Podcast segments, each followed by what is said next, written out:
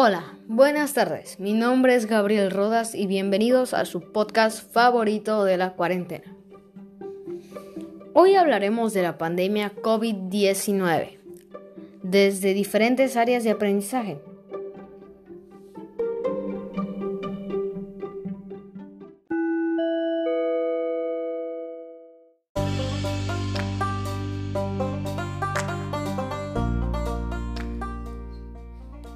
En esta sección analizaremos cómo ha avanzado la pandemia en Perú en la primera quincena de abril.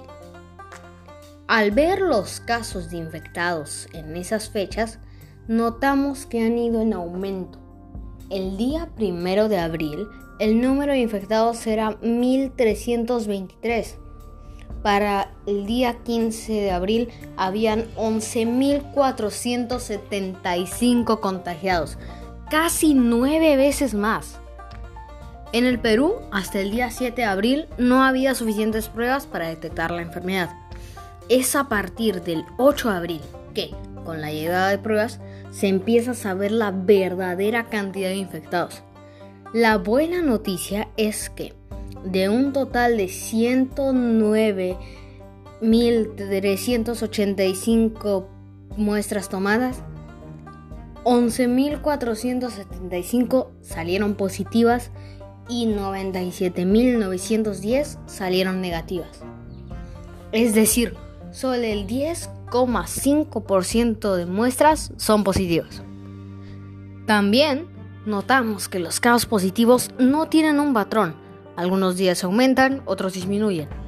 El 13 de abril fue el peor día de la quincena con 2.265 personas que dieron positivo al coronavirus. Un mal día, sin duda. Al analizar y comparar la cantidad de pruebas tomadas contra la cantidad de contagiados, podemos concluir que tomar la mayor cantidad de pruebas es muy importante. Así podemos tener datos reales para que las autoridades tomen decisiones informadas.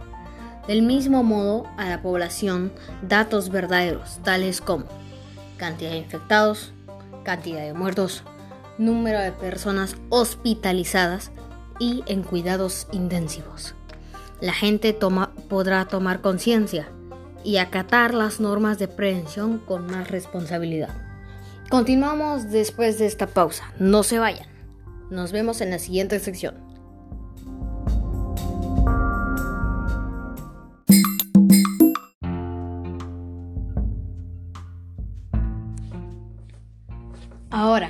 En esta sección veremos las medidas del gobierno y la respuesta de la población.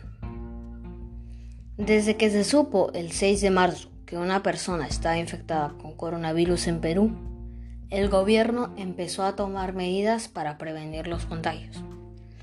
En primer lugar, solo fueron recomendaciones. Sin embargo, al ver que podía descontrolarse la pandemia, la primera medida fue cerrar los colegios e instituciones educativas a partir del 15 de marzo. Ese mismo día se declaró el estado de emergencia en Perú, que continuará hasta el día 27 de abril. El estado de emergencia significa que ya no tenemos derecho a reunirnos ni de transitar por las calles. El gobierno también dispuso la inmovilización social, obligatoria que significa que solo pueden salir de la casa ciertos trabajadores de servicios esenciales o las personas que necesitan abastecerse de productos de primera necesidad. A partir de ahí se han puesto más restricciones porque algunos incumplen las medidas. Por ejemplo, salen a comprar más de una persona, sacan su auto sin tener permiso, hacen trabajos no esenciales, limpieza, lavado de carros, etc. El gobierno en todo este tiempo ha incrementado y cambiado las normas según la necesidad. Por ejemplo, el 13 de abril se dispuso la restricción de tránsito por días según el siguiente rol. Los lunes, miércoles y viernes solo salían los hombres y los martes, jueves y sábado solo salían las mujeres. Esta medida solo duró dos semanas debido a que los días en que salían solo mujeres había aglomeración en los mercados. A partir del 20 de abril se nota más movimiento en las calles.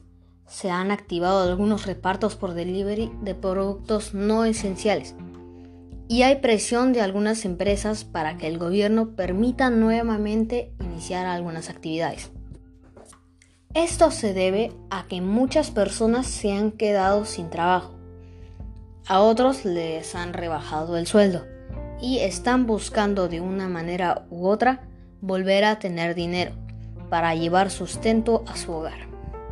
Pero también es cierto que muchas personas simplemente no respetan la cuarentena por simple egoísmo o ignorancia.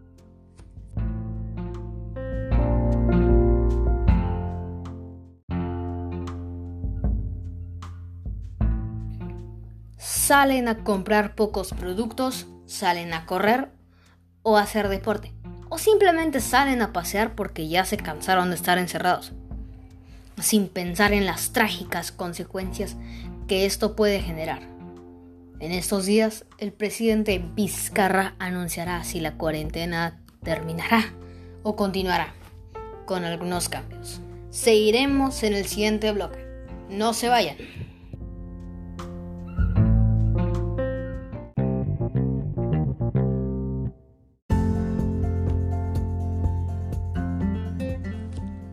Continuamos en esta parte del programa donde hablaremos acerca de las medidas de prevención contra el COVID-19. Para preservar nuestra salud es importante tomar medidas porque ya se ha visto los trágicos resultados en diferentes países que no lo tomaron realmente en serio o simplemente lo ignoraron. Nosotros, los peruanos, debemos estar aún más atentos porque el Perú tiene un sistema de salud que no es del todo bueno pocos equipos médicos y no hay material de seguridad. Por eso hay que quedarse en casa, aunque el distanciamiento social nos afecte.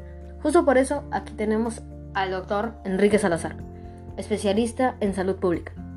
Hola, soy el doctor Enrique Salazar. Hola doctor, ¿en qué medida es importante aplicar mecanismos de precisión? Es muy importante, porque el coronavirus es una enfermedad nueva y no tenemos vacunas ni tratamiento para poder controlarla. Y la mejor manera de prevenir es el distanciamiento social. ¿Y qué es el distanciamiento social, doctor?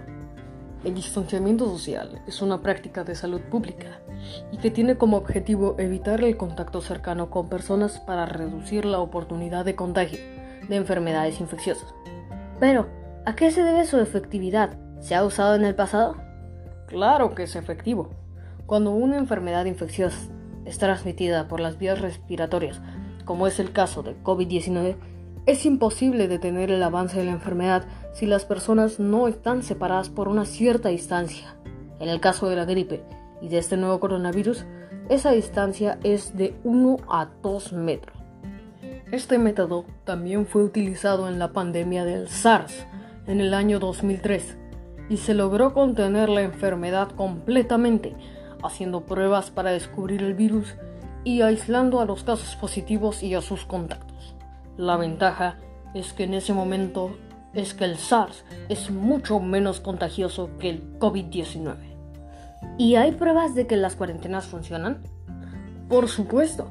Un estudio publicado en el 2007 en las actas de Academia Nacional de Ciencias de Estados Unidos evaluó las intervenciones de en 17 ciudades del país durante la pandemia de 1918. La investigación demostró que las ciudades en las que se implementaron múltiples medidas de prevención, entre ellas la cuarentena, en una fase temprana de la epidemia tuvieron tasas de letalidad aproximadamente de un 50% más bajas y curvas epidémicas menos pronunciadas que las de las ciudades que no lo hicieron. Otro estudio, revisado el primero de abril de ese año y también focalizado en la pandemia de 1918, demostró que las ciudades que intervinieron antes y de manera más dinámica no solamente combatieron mejor la enfermedad, sino que crecieron económicamente más rápido después del fin de la pandemia. Como dice mi colega el doctor Elmer Huerta, el distanciamiento social es una medida de intervención de salud pública con sólidas bases científicas capaz de frenar una epidemia y que además permite una recuperación económica más rápida de las zonas que no lo practican. Pero el requisito para que el distanciamiento social funcione es que la gente lo entienda y lo practique. Gracias, doctor Salazar. Gracias a ti por la invitación. Chao.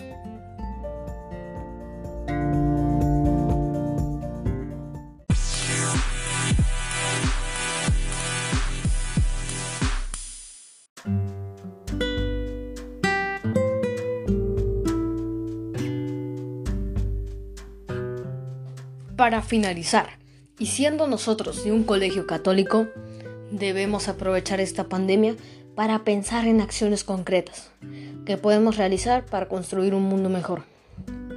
Vivimos en una sociedad dominada por lo material y por la tecnología. Sin embargo, un pequeño virus ha alterado totalmente nuestras vidas y las de millones de personas.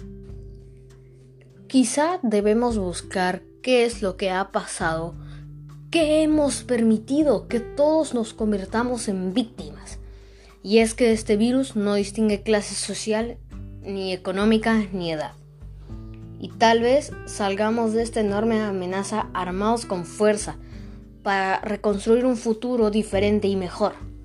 El Papa, en su, en su Laudato Si, nos invita a reflexionar y cambiar nuestra manera de pensar para estar en armonía con el medio ambiente no solo nos dice como cristianos, nos corresponde tomar acciones de cambio, no solo individuales, sino comunitarias. Este es el primer punto de cambio, una nueva ética que respete el planeta y ayude a los demás. Para esto es necesario disciplina y determinación. A los más jóvenes nos toca la tarea de ser optimistas y de expandir ese optimismo hacia los demás. Nos toca liderar los cambios y exigir a nuestros gobernantes que cumplan con mejorar la calidad de vida de la población. La Iglesia, como buena samaritana, está dando el ejemplo a través de donaciones. Está ayudando a las familias más necesitadas y también está llevando el mensaje de paz y tranquilidad que se necesitan en esa situación tan preocupante. Cada uno de nosotros debemos ayudar y apoyar en esta tarea tan especial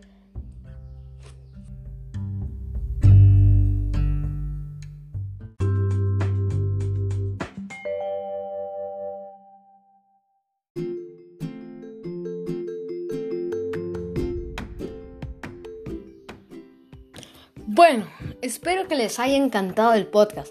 Recuerden quedarse en casa y lavarse frecuentemente las manos. No salgan por cualquier razón y quédense en casa. Cuídense, nos vemos a la próxima. Adiós.